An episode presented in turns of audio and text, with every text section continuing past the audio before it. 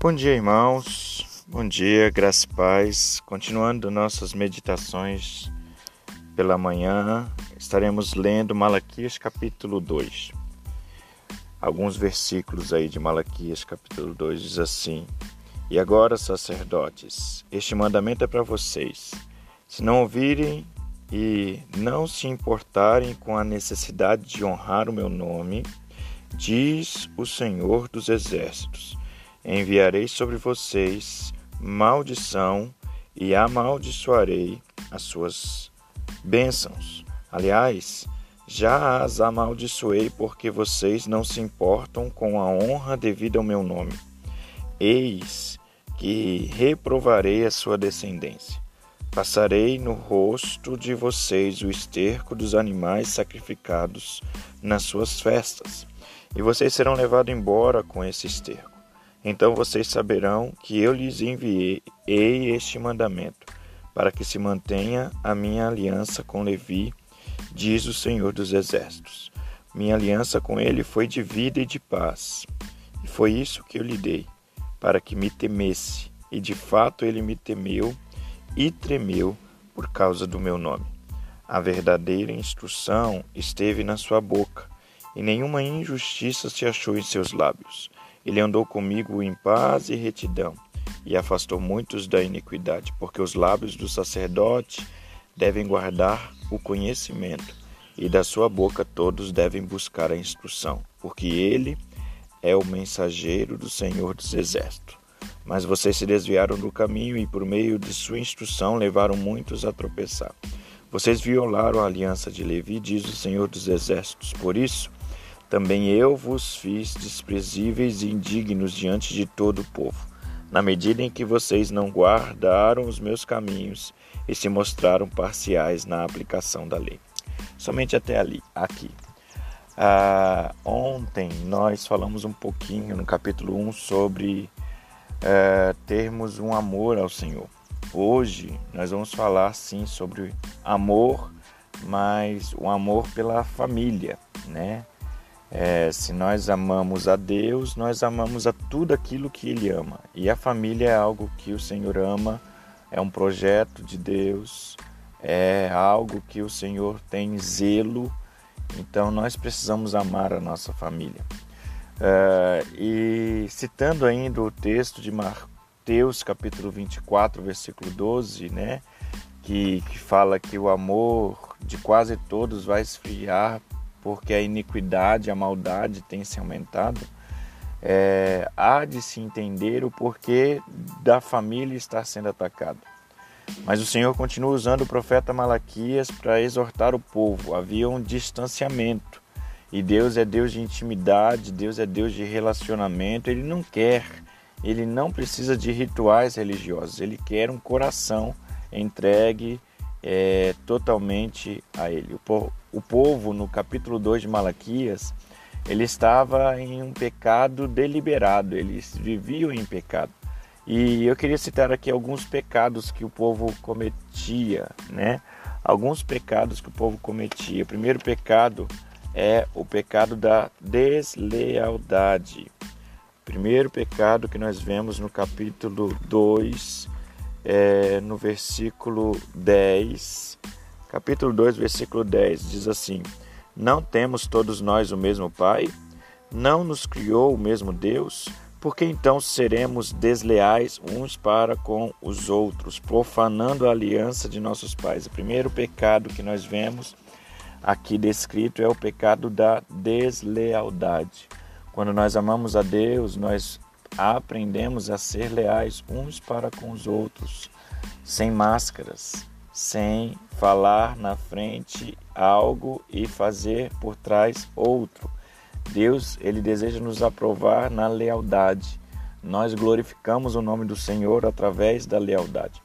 A segunda coisa, o segundo pecado que aquele povo estava cometendo é estar no versículo 2, é o pecado da desonra.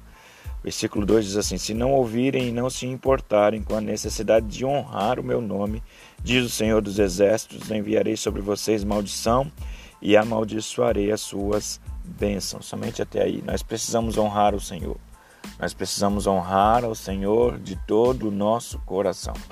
Não adianta dizer para as pessoas que você é de Jesus, seguir a Cristo e não honrá-lo com as suas ações. Então é muito importante que vocês preocupem-se se as suas ações, se as suas falas têm honrado o nome do Senhor.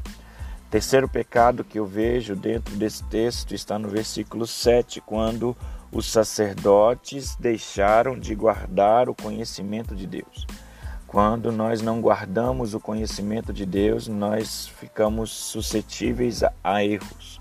Então é muito importante que nós aprendamos através da palavra e guardemos a palavra nos nossos corações. O quarto ponto, muito importante, a partir do versículo 13, é, vem tratando sobre uma questão muito séria nos nossos dias, que é a questão do divórcio. Versículo 13 é, em diante diz assim: A outra coisa que vocês fazem, cobrem as lágrimas do altar com choro e gemidos, porque ele já não olha para a oferta nem aceita com prazer. E vocês perguntam por quê? Porque o Senhor foi testemunha da aliança entre você e a mulher da sua mocidade, a quem foi infiel, sendo a ela, sendo ela sua companheira e a mulher da sua aliança. Não fez o Senhor somente um, mesmo que lhe sobrasse o espírito, e por que somente um? Porque buscava uma descendência piedosa. Portanto, tenham cuidado para que ninguém seja infiel para com a mulher da sua mocidade, porque o Senhor, o Deus de Israel, diz que odeia o divórcio e também aquele que cobre de violência suas roupas, diz o Senhor dos Exércitos. Portanto, tenham cuidado e não sejam infiéis. O Senhor foi testemunha no dia da aliança que foi feita no altar. Quando você disse sim, você não estava dizendo sim apenas para tua esposa, você estava dizendo sim ao Senhor e Deus abomina o adultério. Deus condena o divórcio e às vezes o que nós acabamos vendo é que para resolver o problema do adultério dentro dos casamentos acontece o divórcio.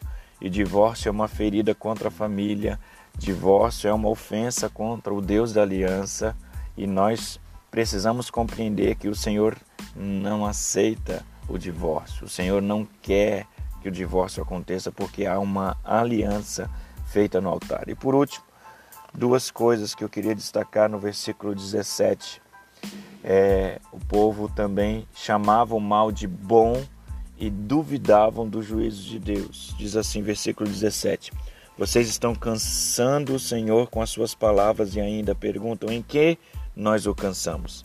Nisso de dizerem aqueles que fazem o mal passam por bons aos olhos do Senhor, e é desses que ele se agrada. Ou onde está o Deus da justiça? Quando nós começamos a distorcer, quando nós começamos a entender que o bem é mal ou que o mal é bom, é, nós estamos então entendendo algo contra, contraditório a tudo aquilo que a Bíblia ensina. Então Deus condena né, o mal e ele abençoa o bom. Né? Então nós precisamos aprender com o Senhor a valorizar aquilo que o Senhor tem feito.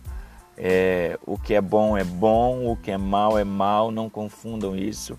E cuidado também para você não ficar tão relapso e tão é, fraco a ponto de duvidar de que o Senhor pode vir com juízo sobre a sua vida.